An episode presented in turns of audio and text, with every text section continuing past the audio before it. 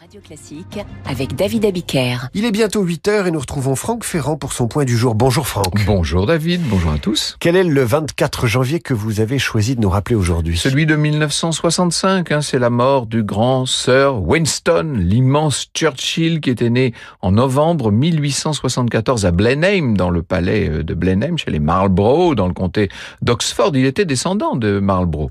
Après une enfance marquée par une admiration sans retour, vous le savez, pour son père, qui était un homme politique euh, de talent au demeurant, et quelques études assez médiocres, Winston devient officier de cavalerie, correspondant de guerre, c'est le moment de la guerre des bourgs, député en 1900, premier lord de l'amirauté en 1911, c'est comme ça qu'il va entraîner la marine britannique dans la désastreuse opération des Dardanelles, ça va lui être reproché pendant très longtemps. Et on est encore loin du premier ministre victorieux qui va faire oublier ce désastre des Dardanelles. Mais oui, il est devenu complètement infréquentable pendant 20 ans, Churchill, avant que les circonstances en 1940, évidemment, ne fassent de lui le leader des démocraties face à Hitler, en, à 65 ans hein, à ce moment-là.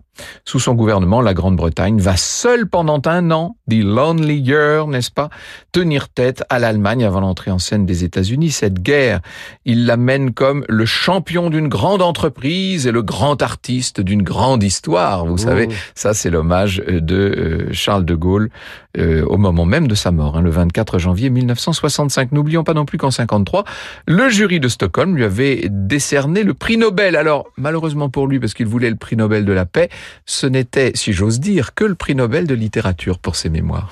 Il aura quasiment tout fait, euh, ce Winston Churchill. On vous retrouve tout à l'heure, Franck, pour Franck Ferrand.